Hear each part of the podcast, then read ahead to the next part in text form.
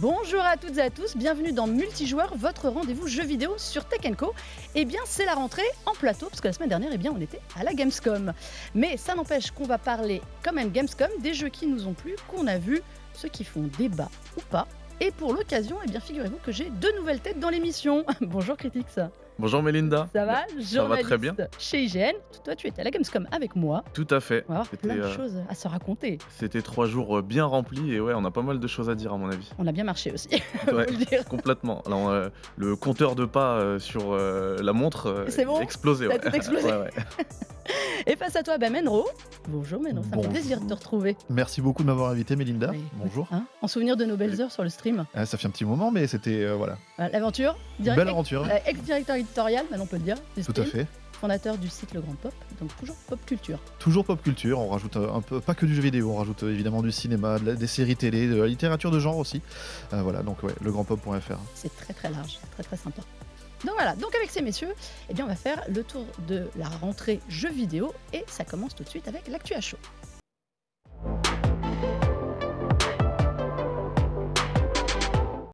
Bon, la Gamescom, c'était un peu le coup d'envoi de la rentrée qui va être très très euh, intense, on vous l'a dit. Et il y a eu de quoi faire. On a vu des jeux sympas.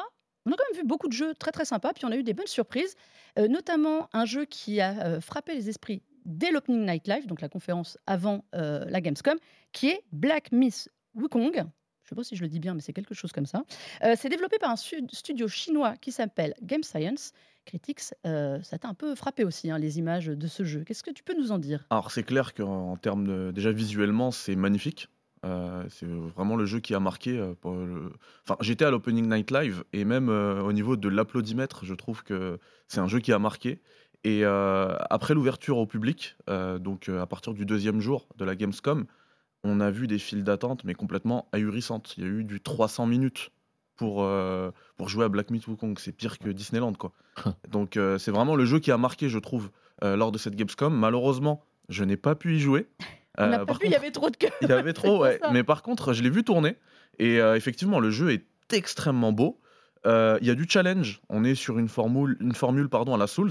Et, euh, et oui, il y a du challenge. Et, d'ailleurs, j'ai trouvé, parce que j'ai des amis qui ont joué, euh, qui ont eu une super idée pour euh, donner des petits. Parce que la Gamescom, généralement, quand on teste des jeux, on repart avec des petits goodies et tout. Et là, on- le- les développeurs, enfin ceux qui étaient là-bas, sur place, ils te donnaient euh, des goodies selon le nombre de boss que tu avais réussi à battre. Ah ouais, c'était Voilà. hyper incitatif. Ouais, il y avait un petit challenge. Ouais, c'est pas C'est mal. Et malheureusement, j'ai pas pu le faire, mais euh, ouais, c'est un jeu qui est sur ma liste, ça, clairement. Pour casser le mythe du journaliste qui euh, joue moins bien qu'un streamer ou ce genre de choses. C'est bien. C'est pas mal. Alors, pour ceux qui ne sauraient pas de quoi ça parle, c'est une adaptation d'un roman euh, chinois qui s'appelle La pérégrination vers l'Ouest, qui est un roman très très euh, important là-bas. Ça raconte l'histoire de Sun Wukong, qui est le, le roi singe, le roi des singes, je ne sais pas comment on dit exactement, et qui donc se lance dans un périple et va se retrouver face à plein de créatures euh, du folklore et de la mythologie chinoise. Il y a un peu quand même sur ce qu'on a vu des côtés Dark Souls quand même. Un Ah, peu Elden Ring, tout ça, on est toujours dans cette, euh, cette mouvance. Et du Sekiro aussi, euh, Sekiro. évidemment, j'ai envie de citer. Et euh, ouais, moi, je suis, je suis, c'est- un, des- c'est un des trucs qui m'intéresse le plus, euh, outre euh, l'aspect technique, et ça, tu l'as dit, hein, c'est vrai que c'est splendide, mais au-delà du visuel, le travail sur le son aussi était assez incroyable de moi, ce que j'ai pu voir. Mm. Euh, L'ambiance est vraiment quelque chose d'un peu atypique par rapport à tout ce qu'on peut avoir d'habitude. Et on sent qu'il y a une, une culture un petit peu différente, et c'est vraiment appréciable de voir comment ça peut se merge dans le- le- l'ensemble de du genre, en fait. Et c'est vrai qu'on est sur un Soulsborne. J'ai pas encore le, moi le, le détail de gameplay, donc je peux pas en trop. C'est ce qu'on Donc- a vu sur ce qu'on a vu les images euh, et même celles qui sont passées. Il y a eu, un- je crois que c'est, euh, je sais pas chez vous d'ailleurs, qu'il y a eu une vidéo de IGN US où il y a eu 20 minutes de- d'images de jeu C'est possible, on a Ouais. pas mal d'hygiène first. Euh, ouais, ouais, c'est possible. et c'était, c'était. Alors, c'est très très beau, c'était de la 4K. Je trouve juste que, en effet, est-ce que c'est vraiment euh, original en ce moment? C'est un peu le souci. euh, Peut-être aussi, on a vu qu'il y en avait pas mal euh, qui sont attendus dans, ce, dans cette fin d'année. On en a eu déjà euh, pas mal récemment. Il y a des remakes qui sont faits. C'est vrai que, vu les récompenses et vu la qualité du travail en même temps de From Software, Mm. Qui est un peu le, j'ai envie de dire, le maître étalon des productions From Software dans le, dans le genre, euh, c'est normal, tout le monde a envie un petit peu de prendre sa part du gâteau. C'est comme à l'époque où on avait euh, euh, League of Legends qui caracolait un petit peu partout. Tout le monde voulait son MOBA. Quand on a eu Fortnite, tout le monde voulait son Battle Royale. Donc voilà, là, en ce moment, il y a une vraie tendance. Mais quelque part, c'est peut-être pas trop mal parce que c'est des jeux qui demandent une vraie, un vrai investissement aux joueurs et aux joueuses. Donc, faut faire attention. Il n'y aura pas de la place pour tout le monde comme à chaque fois. Est-ce que c'est pas des jeux trop durs? Ah, on relance le ça, La question. Ah, non, mais ça dépend. Non, mais c'est, parce que ces jeux-là sont quand même volontairement, et puis c'était la marque de fabrique de From Software. Tu nous parleras, tu nous, parleras d'un autre jeu plus tard de chez eux. C'est quand même des marques de fabrique euh, de jeux costauds, quoi. Alors moi, je dirais que la, formule Soulsborne, elle est, elle est plus exigeante que difficile. Donc euh, ça demande pas mal d'investissement, il faut connaître les patterns des boss, mais une fois qu'on est vraiment investi, qu'on passe du temps dessus, généralement on se facilite euh, l'aventure. Après, ça dépend des jeux. Euh, je trouve que dernièrement un jeu qui ressemble pas mal, d'ailleurs Wulong, mmh. lui il était, bah, je trouve qu'en termes de difficulté c'était assez corsé, c'était encore le, le, level au-dessus. Et parfois ouais, il y a des jeux, faut, faut pas tomber dans ce piège effectivement de faire de la difficulté pour faire de la difficulté. Après, il faut voir dans quelle mesure ça va jusqu'au bout du, concept. C'est-à-dire que euh, si c'est un Souls-like, vraiment au sens comme euh, en anglais, euh, oui, effectivement, là, y a ça demande de, de l'exigence et de l'investissement, comme on disait. Mais par contre, si c'est un Souls light, c'est-à-dire qu'on va récupérer des mécaniques de ce genre de jeu pour l'incorporer de manière un petit peu plus légère. je pense par exemple au Jedi Survivor, mmh. où il y a des logiques qui sont héritées mais qui sont beaucoup moins euh, exigeantes, bien, bien entendu. Et euh, donc, il faut, voir à quel niveau est mis le curseur, en fait. On peut, on peut aussi prendre un autre exemple, c'est un jeu français, Steel Rising, qui, pareil, mmh. s'inspire bah, de la formule Soulsborne. Et là, on a carrément, un, au début du jeu, un curseur qu'on peut, enfin, on peut adapter la difficulté on peut rendre les combats beaucoup plus faciles, etc. Alors, si on fait ça, je crois que ça désactive les trophées. Euh, enfin voilà, il y, a aussi le, bah, le petit ratio risque euh, contre euh, récompense. n'est pas beau. Ouais, voilà. pas si simple. Mais, mais en tout cas, c'était une bonne implémentation, je trouve, de la formule.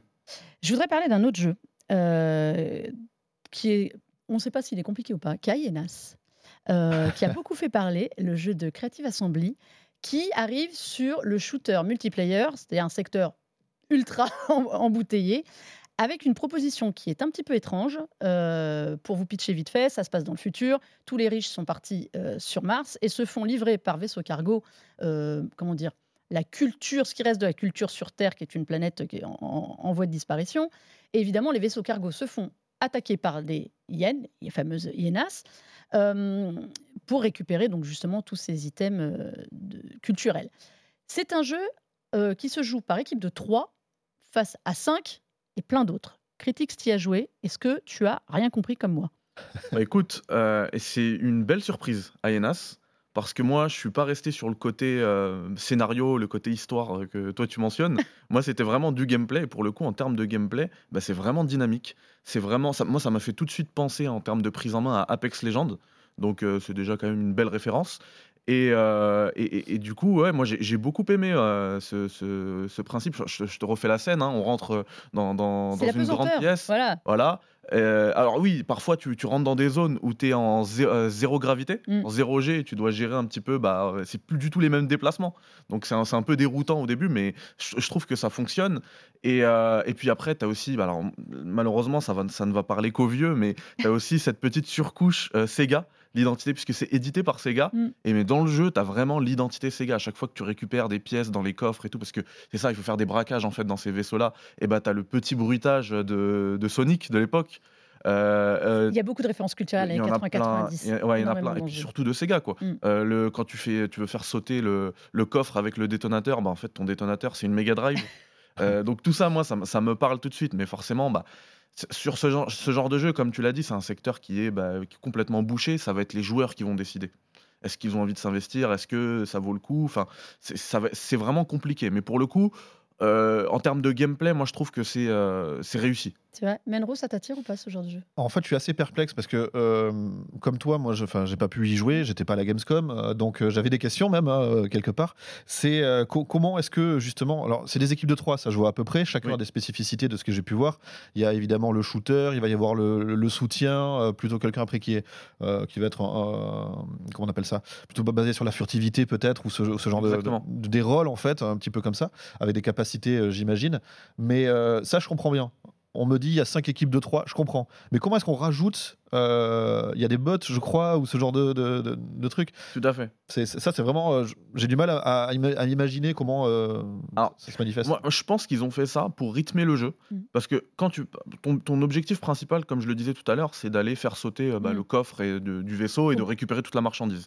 c'est pas un et- Battle Royale, en fait. C'est du braquage. C'est- C'est alors, du braquage plus, ouais. C'est ouais, c'est Mm. du braquage, mais il y a cette composante bat- enfin c'est pas euh, oui, composante battle royale parce que tu te bats contre quatre autres équipes de trois en même temps, un peu comme dans, dans Apex quoi. Mais t'as un t'as un, un vrai objectif, donc c'est pas grave si tu meurs. Mm. Tu reviens et toi ton but voilà c'est de récupérer la marchandise. Et euh, quand tu arrives sur ta sur euh, sur le coffre, bah il se peut que les autres équipes soient loin dans le vaisseau. Et du coup, il n'y a plus de challenge. Et là, on t'envoie des vagues euh, d'ennemis, et c'est des bots, justement. Et là où je trouve que c'est aussi intéressant, parce que je pense que voilà, le premier but, ça a été pour rythmer un petit peu les combats, de, de pouvoir envoyer comme ça du monde euh, à souhait. Mais euh, l'autre l'autre aspect très positif, je trouve, c'est qu'en fin de partie, quand tu as ton bilan, même si tu es mauvais, bah, forcément, comme tu joues contre des bots, tu te retrouves à avoir fait bah, 20-30 kills. Et c'est gratifiant pour le joueur. Là, tu passes, tu passes un bon moment au final. Tu dis, ah, ok, toi, tu as, toi, as battu euh, 30 personnes et ok, dedans, il y, avait peut-être 6 vrais joueurs joués par des humains, mais moi, j'en ai eu 20 et c'était que, des, euh, de, que de l'ordinateur. Mais euh, voilà, j'ai fait, mon, fait mon travail et ma part du marché. Moi, je suis sceptique. Je n'arrive pas à savoir si ça va être un carton absolu ce jeu et le next euh, Apex, Valorant, tout, ou un flop total, il va passer sous les radars. Il y a beaucoup de références. C'est un jeu qui est assez drôle, moi, de ce que j'en ai vu, parce que j'ai regardé les autres jouer plus que d'y jouer. J'ai discuté avec les gens euh, de chez Creative. Je leur ai demandé, mais en fait, comment vous allez vous démarquer? Et là, j'ai un problème, c'est qu'ils n'arrivent pas à m'expliquer. Donc, je suis, tu vois, je suis partagée. Je trouve que, par exemple, la trame aurait fait un super jeu solo. C'est pas impossible parce qu'il y a un scénario. euh, Le scénario, il est intéressant. qui, qui est pas, qui est pas, ouais, qui est pas mal. Mais c'est vrai que dès qu'on est dans un genre très marqué, on se retrouve dans une niche. Mm. Et euh, comme on le disait tout à l'heure, il y a, il y a- il y a quand même euh, souvent que de la place pour euh, un jeu. Et euh, le- le- l'effet de masse, surtout aujourd'hui avec Twitch, etc., va faire en sorte qu'il y a un jeu qui va être plébiscité, vu, etc., et joué. Et ça bouche un petit peu euh, Le reste. le reste. Donc, il faut, faut arriver à se positionner. S'il y arrive, tant mieux pour lui.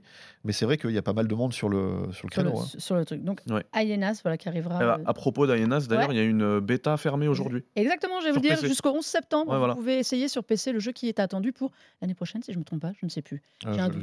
Alors, je crois que c'est annoncé 2023. pour Fin 2023. hein. 2023, Ouais, bon, c'est ça, ça. fin 2023. Ouais. Bon, ça veut dire un début 2024 potentiel. Oui. Euh, changement d'ambiance. Euh, ça, c'est un de mes coups de cœur parce que j'adore la franchise. Euh, c'est Little Nightmares 3 qui a été présenté, euh, enfin, j'ai envie de dire, pendant l'Opening Night Live aussi. Euh, je ne sais pas si vous aviez fait les premiers, messieurs, donc cette histoire d'univers un peu cauchemardesque. Euh, là, changement total, on a deux nouveaux personnages, Lo et Elone, pour mettre dans l'ambiance bien funky. Euh, la grosse nouveauté de euh, cette troisième déclinaison qui est faite par Supermassive cette fois, euh, comme studio, c'est qu'on va pouvoir jouer en coop. Alors, coop en ligne ou coop avec IA chez soi. C'est un parti pris technologique aussi. C'est un jeu très très immersif dans le milieu des cauchemars. Il faut avancer et ça induit la nouvelle mécanique du jeu qui est donc de devoir avancer à deux avec cette fois chacun, comment dire, ils ont tous un- chacun une arme, un item au fur et à mesure. Donc là, ceux qui voient l'émission avec l'image, vous pouvez voir qu'il y a une espèce de clé à molette qui va permettre aussi de fracasser des murs, d'avancer, de s'accrocher. Moi, j'adore cette franchise. Euh, je ne sais pas si c'est votre cas ou vous êtes plus.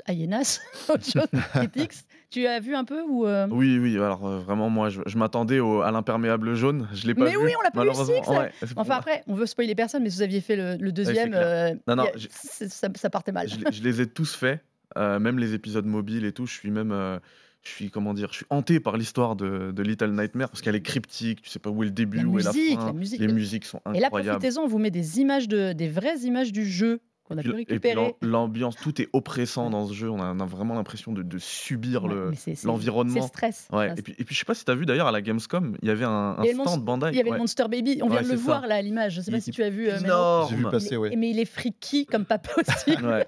Mais c'est ça, mais c'est Little Nightmares. Euh, on, on se plaît presque à avoir peur. C'est pas non plus un jeu d'horreur. C'est pas un jeu horreur, c'est un jeu qui est un peu oppressant parce Ouais, que c'est ça. Il y a de voilà, comme j'ai dit à, l'équipe de Supermassive, vous avez quand même des sérieux problèmes la nuit et de sérieux cauchemars quand on voit des scènes, certaines scènes du jeu. Euh, ça arrive aussi en podcast. Il y a six épisodes de podcast qui sont euh, déjà dis- disponibles. Ça s'appelle The Sounds of Nightmares, si vous voulez vous endormir le soir. Euh, c'est autour d'une jeune fille qui est enfermée en hôpital psychiatrique, donc tout va bien.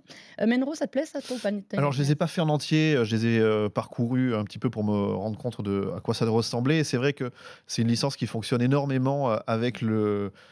euh, tout ce qu'on peut imaginer des cauchemars, ce, ce fait de, de courir sans avancer, le fait d'avoir des, des, des- voilà, des poupées qui, euh, et tout. qui, qui nous attrape avec des bruits à chaque fois abominables, etc. Donc ça repose vraiment sur euh, la peur du noir, la peur du monstre du placard Mhm. qu'on a euh, quand on est enfant parfois. Et euh, alors là, c'est vrai que c'est le premier épisode qui n'est pas développé par le sujet Tarsier. Ouais. Euh, mais Supermassive, c'est quand même eux qui avaient fait les adaptations console. Donc ils connaissent leur. euh, le- C'est le- Dark Pictures aussi, euh, anthologie, euh, si je me trompe pas. Oui, oui, oui, oui, oui, oui. Mm. carrément, ouais. Ils aiment bien les trucs qui font peur. Donc euh, là, euh, pour le coup, euh, on, a ce, ce côté du online, voir ce que ça peut apporter. Attention, dès qu'il y a du online, n'a pas peut-être cassé le côté euh, oppression, d'être perdu seul dans son cauchemar. Alors, eux t'expliquent que c'est non, justement, ils n'ont pas fait du, du, du- du canapé, du local, euh, pour garder l'immersion. Oui. Mais moi, je trouve que c'est un jeu qui se partage. Enfin, faut... Au moins, tu as moins peur à deux, vraiment, côte à côte. Oui, c'est Mais, bizarre. euh, mais un voilà. copilote euh, qui Ouais. garde la couette euh, comme ça. Je pense pour- que techniquement, c'était plus simple de faire du online, en effet, que de faire. Après, l'écran splitté, euh, c'est Oui. sûr que bon. Mais euh, voilà, c'est c'est vrai que euh, je, me souviens des, de Resident Evil, hein, quand il, euh, le 5 avait décidé de mettre deux joueurs, outre tout ce qu'on pourra dire sur le, sur, sur le jeu, il y avait quelque chose d'un peu plus. On perdait de l'immersion peut-être. Mm. Donc moi, c'est ce que j'aimerais essayer de, de- de- de déterminer, de voir si c'est, ça, s- vient pas sabrer ça, cette ambiance qui était si parfaite dans le 1 et le 2. Euh, et puis voilà, les mécaniques entre les deux personnages, tu l'as dit, il y en a un qui a la monnaie, l'autre, je crois que c'est un arc qu'elle Ouais, a. c'est euh, un arc et flèche, le, et, et- et voir celui qui comment. ressemble à Comédia dell'arte, là. C'est ça. Voir comment ça se, ça se répond, euh, etc. Donc, euh, Mais hâte de voir. On avait déjà un peu de coop euh, via IA dans le 2. Dans, dans le 2, il y en avait Ouais. un petit peu, Mm. mais c'est vrai que là on, là, on choisira quel personnage on veut jouer. En revanche, on le garde du début à la fin, même si on joue avec l'IA. Voilà, ça arrive courant 2024 partout, et moi j'ai hâte d'y jouer. Euh, Coop toujours, et là, j'aime bien les sauts, on passe d'un univers à l'autre. Le retour de Sonic. Sonic Superstar, euh, qui arrive le 17 octobre, juste avant Super Mario, parce que bon, hein, les années 90, c'était bien aussi. et donc, Super, euh, Sonic Superstar, cette fois, on peut jouer jusqu'à 4. Donc, euh, du multijoueur, les quatre persos alors, emblématiques de, de- de Sonic. Euh, Il y a quand même un mode solo, pas d'inquiétude. Ça fleure bon les années 90 quand même, hein, ce petit jeu-là. On retrouve les vieux niveaux. Tu as joué un petit peu Clairement, oui, c'est bah, pareil, un, sympa, hein. un des, un des coups de cœur de la, de la Gamescom, vraiment super jeu. Euh, on, on revient à l'enfance, en tout cas pour moi. Ouais, mais moi aussi. Euh, On, on a retrouvé tous nos réflexes. Ouais, ça. Tu prends la manette et tu te retrouves dans les niveaux euh, que tu as connus. Puis tu, dis- tu disais coop ou pas, hein, on peut jouer complètement solo comme à l'époque si on moi, veut. ce sera pas. Ouais, voilà, c'est Je ça. suis très égoïste sur Sonic. C'est ça. Et, et puis j'ai trouvé, bah, le jeu est magnifique. Enfin, j'ai l'impression, c'est bizarre, hein, mais j'ai l'impression que ce serait le, un Sonic vu par Nintendo, quoi. Euh, ça ressemble beaucoup à un jeu euh, bah, au prochain, au futur Mario là. Et qui arrive, est, Mario qui est un Wonders. qui est un plateforme de, 2D aussi. Les deux reviennent avec des plateformes, des, des jeux de plateforme 2D à l'ancienne. Ouais. C'est marrant. Alors c'est de la fausse 2D. C'est de En la vrai, fausse en 2D. vrai, c'est de la 3D. C'est de la mais... 2D profondeur. Quoi. Ouais, c'est ça, exactement. 2,5D, on dit, je crois. Je ouais, euh, un truc truc comme ça. d'escroc C'est comme ça, ça. c'est ça, 2,5D. euh. Après, si on veut Mais, vraiment ouais, mais en être, euh, latéral, c'est vrai que ça, ça manquait. C'est ça. Frontier avait pas fait l'unanimité aussi, je pense, parce que Sonic, c'est ça, quoi, soyons clairs. Menro, c'est ça, Sonic. Ouais, c'est beaucoup plus ça. Moi, quand le jeu a été annoncé, je me souviens que j'ai euh, j'ai pas sauté au plafond, mais j'ai levé les bras euh, de manière très euh, déjà déjà euh, conquis. Après, j'ai vu les quatre joueurs et c'est vrai que je me dis si je veux un scrolling latéral assez rapide qui va à mon rythme, je sais pas comment on peut intégrer les autres joueurs sans que ça devienne un petit peu bah, comme jouer à Mario Kart à 8 ou à Smash Bros à, à plein avec Mais toutes les armes. Tu dois t'attendre. C'est voilà. Tu Donc- dois t'attendre là. C'est un peu bizarre. Jouer tout seul, c'est très bien aussi des fois. Limite, on joue à l'ancienne, hein, on se passe la manette à chaque vie, à chaque, euh, à chaque niveau. Mhm. Euh, ça marche toujours Mais- très bien dans les fratries. Mais voilà, mais c'est la grosse nouveauté avec des petits niveaux comme on vient de voir. euh, Il y a des nouvelles zones. Alors en gros, c'est des niveaux qu'on connaît, a- qu'on a déjà qu'on a déjà vu ou qui respirent euh, bon euh, euh, le, le vieux Sonic, avec des zones qui apparaissent et surtout des nouveaux pouvoirs. Donc ces ça. fameuses émeraudes. Avant, il fallait toutes les collectionner pour avoir des pouvoirs. Maintenant, il y en a une par pouvoir. Donc ça va aussi changer la façon euh, de jouer et d'affronter les ennemis. Euh, ça arrive bah, sur toutes les consoles parce que Sonic n'a plus, à la différence de Mario, sa propre console, donc il va partout. Et voilà, ça va être sympa, hein, parce qu'on parle de Spider-Man 2, mais finalement, euh, Sonic et Super Mario, c'est bien aussi. On attend tous Sonic. Ah, on attend tous Sonic. En, en plus, c'est euh, le studio Harvest qui est, qui est derrière, donc euh, c'est, euh, j'ai noté son nom quelque part, c'est Naoto Oshima qui est quand même aux, aux manettes, c'est le créateur de la, de la licence. Mm. Et après, il a été évidemment, il est parti en indépendant pour fonder son studio. Et là, la Sonic Team est venue en, en renfort pour venir mettre un petit peu plus de moyens, ce que Sega peut encore faire aujourd'hui. Et du coup, on peut espérer quelque chose qui est vraiment dans l'esprit du, l'ADN. de, de- de- voilà, du jeu Ouais. original. C'est vraiment l'ADN. Nous, ce qu'on a vu, c'est vraiment l'ADN euh, Sonic. Euh, moi, je recommande vivement. C'est aussi un des jeux qui m'a vraiment plu. Après, mon Sonic, je suis bonne cliente, donc ça a aidé. Euh, un dernier jeu, on va passer, on va en parler très vite parce qu'on on l'a fait, euh, Critique c'est moi et ça nous a beaucoup plu. C'est Pacific Drive, Mm. qui est un jeu étonnant qu'on a vu apparaître il y a, il y a quelques mois, euh, où vous êtes au volant d'une voiture dans une espèce de monde apocalyptique. Il faut essayer de s'échapper en sauvant votre voiture. Votre voiture est un peu le deuxième personnage du jeu réellement. Euh, faut en prendre soin, pas comme moi, qui est fini avec plus de portes et Mm. plus de phares. Mais euh, est-ce que tu en avais entendu parler de ce jeu, Menro? Euh, très, Drive? très peu pour le coup, c'est le genre de nom qui passe. On sait qu'en plus Ironwood Studio qui est derrière, euh, ça fait partie de leur premier jeu. Euh, moi, je suis toujours très curieux quand il y a un nouveau studio qui lance une, des nouvelles licences. Un peu ras le bol d'avoir des euh, numéros 18 euh, ou ce genre de choses. Donc euh, là, j'aime bien l'ambiance et ce, côté où on va avoir en gros une base mobile. Et c'est vrai que voir, devoir changer son, pneu pendant, dans un jeu de survival, euh, faut voir à quoi ça peut ressembler. Ça peut être assez stressant aussi. Mais, voilà, Pacific Drive, si vous avez l'occasion de vous pencher sur ce jeu, un critique, vraiment, nous on a bien aimé. Ouais, complètement. En C'est- plus, euh, tu, tu parlais justement d'I- d'Ironwood. Moi, je connais un petit peu le, le créateur du jeu. Donc, c'est Alexander euh, Dracot, son premier studio. Qui est- il travaillait d'a- d'ailleurs avant chez un, sur un studio, dans un studio français. Et, euh, et en fait, c'est un, c'est un gamin qui a grandi dans le nord-ouest euh, des États-Unis. Et du coup, il a vraiment voulu. euh, bah, là, en fait, le jeu, il se passe pareil euh, dans, dans l'Oregon et dans, dans le dans l'État du Washington. Et du coup, il a vraiment voulu bah, montrer un petit peu voilà, ses décors. Et, euh, et quand j'ai discuté, parce que j'ai joué là-bas à la Gamescom, j'ai j'ai discuté avec un développer. Il m'a dit que même à l'heure actuelle, il a une- un véhicule qui ressemble C'est- exactement Il à a, il a pris son véhicule. Ouais, mais c'est alors, ça. c'est pas la meilleure pub pour l'Oregon, hein, pour l'Office du tourisme de l'Oregon, hein, soyons Ouais, ça, c'est clairs. clair, parce qu'en fait, là, pour, pour reconte- recontextualiser un petit peu, euh, on est sur euh, une zone où il y a eu des expériences un petit peu, euh, euh, bah, un petit peu bizarres et il se passe euh, bah, des anomalies euh, dans, dans cette zone-là. Et nous, on va essayer de justement survivre et de se sauver de cette zone. Et, et pour le faire, tu parlais de voiture qui, est le deuxi- qui serait le deuxième personnage, c'est limite le premier personnage, la- le véhicule. À un moment donné, j'ai essayé de faire un petit créneau et je demande au développeur comment on change la, la caméra parce que j'arrivais pas trop à me situer. Il me dit non, non, on veut zéro distance entre le joueur et le véhicule. Ouais, ouais. C'est first person et c'est tout. C'est comme ça. C'est ah ouais non non mais c'était c'est assez terrible. Donc voilà Pacific Drive, faudra essayer, c'est pareil, Euh, ça arrive euh, pas tout de suite. Ouais, c'est 2024. Ouais, faut qu'on attende aussi. Euh, comme je voudrais qu'on parle après de ton coup de cœur de jeu, on va passer très vite sur la PlayStation Portal, qui n'est pas, à mon avis, l'idée du siècle Là, pas coup de de, de- de Sony, qui arrive avec la PS5. C'est le fameux accessoire Project Q dont on avait parlé. On est d'accord, cette console qui sert à la maison surtout, ou comme ils ont dit, vous pouvez jouer en Wi-Fi à côté, mais c'est pas terrible. Euh, donc c'est fait de la maison. Quel est l'intérêt? Moi, je suis, un petit peu dubitatif, euh, je dois avouer. euh, je suis, j'aime bien ce que fait PlayStation en général. Là, je suis un peu, allez, je vais utiliser des grands mots, circonspect. C'est un moment, j'ai envie de me, renseigner sur savoir quelle est la résolution de l'écran, quelle est l'autonomie de, l'appareil. Puis je me dis, mais de toute façon, je serai chez moi pour y jouer quasiment, ou chez un ami. Et du coup, je, je- on, voilà, on perd l'intérêt. Et surtout, vu le prix annoncé, il y a quand même des alternatives qui sont euh, peut-être plus intéressantes et plus, euh, plus euh, open euh, dans tout ce que ça peut représenter. Voilà. Jouer sur votre smartphone, si vous voulez, ça coûte 70 euros. C'est euh, la manette Nikon MG, MGX, je vais y arriver, MGX, ça coûte 70 balles. On Ouais. met son smartphone dedans. Si vous avez un smartphone avec un super écran, vous êtes déjà mieux que l'écran, alors certes, plus grand du, du, du portal, mais qui est LCD 60 Hz. Ouais. Ça, ça coûte 70 balles. Si vraiment, euh, prenez une manette, vous jouez Et- sur votre tablette. PS Remote Play, l'application que vous ça, pouvez avoir fait. sur votre tablette ou votre smartphone, c'est la même chose. C'est ce que j'allais dire. T'es gentil là, Melinda, parce qu'en fait, tu peux juste acheter un support à 5 euros. Oui. euh, Et tu mets ta manette dessus, tu la, tu la connectes en Bluetooth à ton téléphone. Et c'est fini, tu joues. hein. C'est pareil. hein. Je vous montre ça qui sort. Parce Euh, que d'ailleurs, la manette, il faut même pas la voir comme un frais supplémentaire, puisque tu vas pas l'acheter. Avoir pour acheter le si enfin si t'es intéressé par le PlayStation Portal, ça veut dire que tu as une PS5. Mais oui. Donc tu as déjà une Et, DualSense. et tu ne peux pas jouer sur l'un et l'autre en même temps. Non. Vous prenez ça, c'est un peu plus cher, ça coûte, ça, sort, ça vient de sortir, c'est la Razer Edge, qui est en ouais. Wi-Fi aussi, qui se connecte en, en Wi-Fi. C'est une tablette de 6,8 pouces qui est AMOLED 144 Hz. De l'autre côté, on a un écran LCD 60 Hz. Là-dessus, vous pouvez jouer. C'est aussi pour ceux qui se demandaient euh, la manette Kishi V2 Pro. Donc vous pouvez retirer et jouer sur votre smartphone.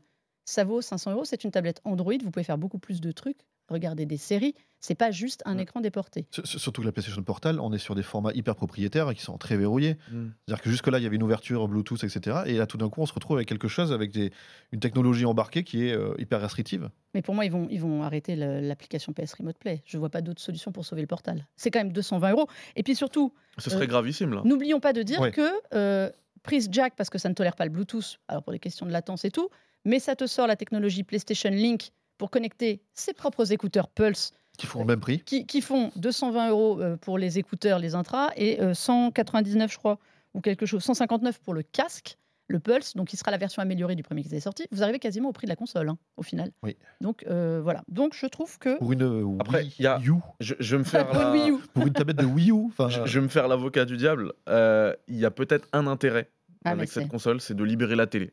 On va dire la télé du salon. ouais, euh, quand on est une ouais. famille nombreuse. c'est ça. Ouais, c'est le seul intérêt. Monsieur ou madame veut regarder un film et euh, toi t'es là, tu, tu occupes Mais la télé avec ta PlayStation, bah au moins tu peux la prendre à côté et puis voilà. Mais on peut déjà le faire avec les. Va- je suis d'accord, je suis d'accord. Mais peut-être qu'on pourra pas le faire parce que si tu l'as l'application euh, derrière, euh, c'est la seule quoi. solution. On va arrêter là, c'est Portal. On en reparlera parce que quand il sortira, on en reparlera forcément. Mm. Parce que je veux garder du temps parce qu'on a dépassé, on va dépasser déjà pour faire un à quoi on joue? avec Critics, qui est un jeu vraiment vraiment coup de cœur dont il veut parler.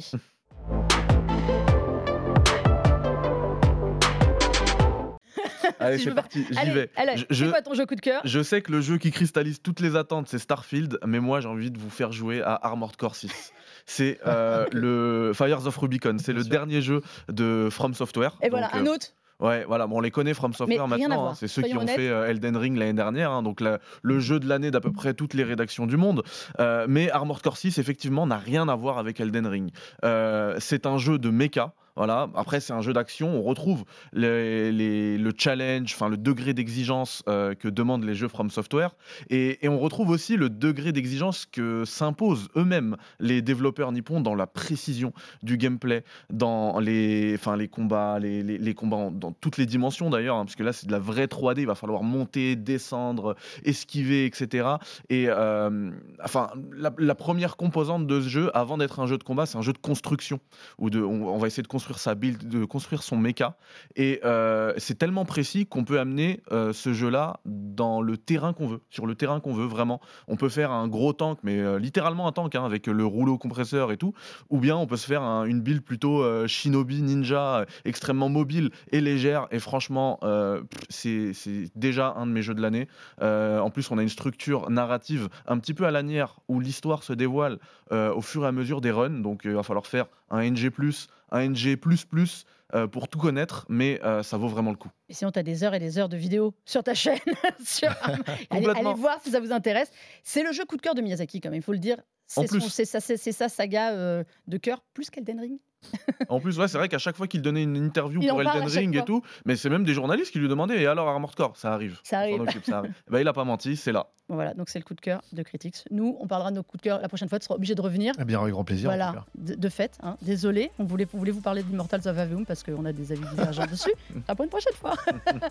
Messieurs, merci d'être venus. Ça passe toujours trop vite. On a encore un milliard de trucs à raconter. Mais bon, bah Menro, merci à toi d'être venu. Merci beaucoup, Melinda. On se retrouve sur le Grand Pop en podcast et sur le site. Tout à fait. Voilà, à ne pas manquer. Critics sur IGN, la suite, la fin de la Gamescom et Armored Core à gogo sur ta, sur ta chaîne YouTube. aussi. Exactement. Merci beaucoup pour l'invitation, Ben, Melinda. merci à toi d'être venu. Merci à vous tous euh, d'avoir regardé cette émission. Vous pouvez retrouver aussi la précédente de rentrée, la vraie, où euh, vous nous voyez suer à la Gamescom partout à courir.